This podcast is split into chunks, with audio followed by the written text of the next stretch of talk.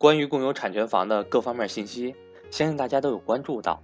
头几天也有给大家阅读过共有产权房的各主要政策条款。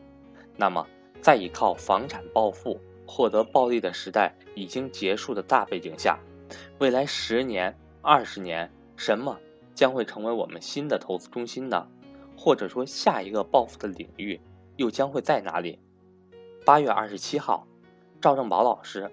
会在 YY 语音上详细给大家做出解读。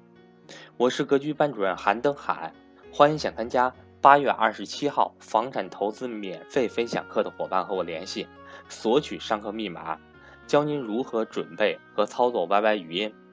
我的手机和微信为幺三八幺零三二六四四二。最近一个多月以来。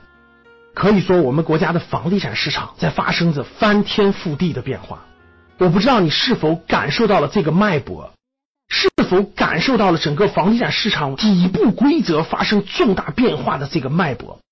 我们大家想一想，从二零一七年四月雄安新区推出之后，雄安新区一直宣称的就是不再走过去商品房的模式，将会走一种新的模式发展当地的房地产市场。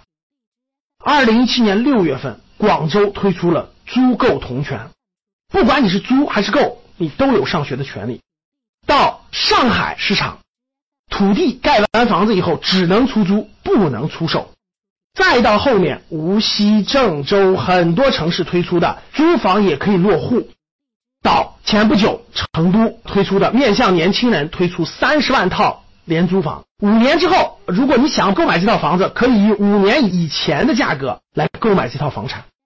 一直到八月六号，惊天动地的北京房地产市场的改革，叫做共有产权房。这一系列的重大举措、重大政策，都预示着一个非常重要的：中央在二零一六年十一月份定下来的。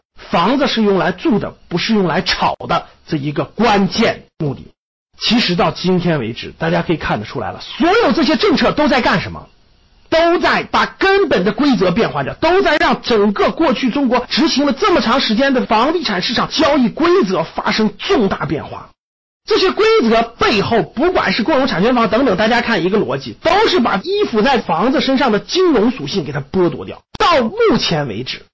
从二零一六年十一月份确定方向，到二零一七年八月份，我从一步一步对这个市场的观察，一步一步、一步一步的逐渐确认、逐渐确认，到今天，我可以明确告诉各位，整个房地产市场的投资逻辑已经发生了重大变化。未来整个市场将从以房产为中心的时代变成别的为中心的时代。我这里面给大家交流几点：第一个，那未来。国内的房地产市场将会发生什么样的变化呢？向什么样的模式去靠拢呢？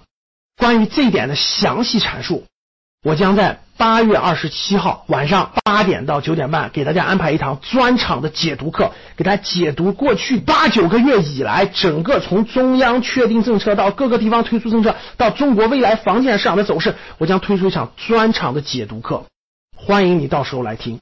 怎么知道我们在哪儿举行这个课程？怎么收听呢？大家可以关注我们的微信公众号“格局”的拼音“格局三六五”，格局商学的公众号。到时候我们会在公众号里通知大家。那整个这个变化发生之后，我们这个栏目讲的是围绕投资，对不对？那围绕我们中产家庭，围绕我们高净值家庭，我们的这个投资就发生了重大变化。过去我们看到的，过去二十年、过去十五年、过去十年，你这个家庭只要稀里糊涂的买了房子，你的家庭资产都是增加的，对不对？不管什么原因，只要买了房就有钱了，只要买了房子就富有了，而没有买房子都肠子都悔青了。所以现在还有大量的人，大量的中产家庭还在想尽方法、绞尽脑汁的去想买房子，甚至高额贷款，甚至高负债率的想去买房子，对不对？其实我这里可以明确告诉大家的，以房产为财富中心的时代已经结束了。以靠房产暴富获得暴利的时代已经结束了，那为什么就结束了呢？因为根本规则发生了变化。那为什么根本规则发生了变化？因为它没有任何想获得暴利的空间的机会了。大家只要认真去看共有产权房的要求和条款，大家就明白，把金融属性从房子身上剥离掉，这就是中央房产改革最核心的逻辑。那整个这个逻辑，整个这个逻辑顺序，为什么会这样？我将在八月二十七号晚上的时候给大家详细解读。那未来十年、二十年，什么将成为我们投资的这个中心呢？未来十到二十年，什么领域我们才能还有这种暴富的机会呢？我们也在八月二十七号晚上给大家详细解答。欢迎大家在八月二十七号晚上来参加我的直播课，我相信你会收获满满。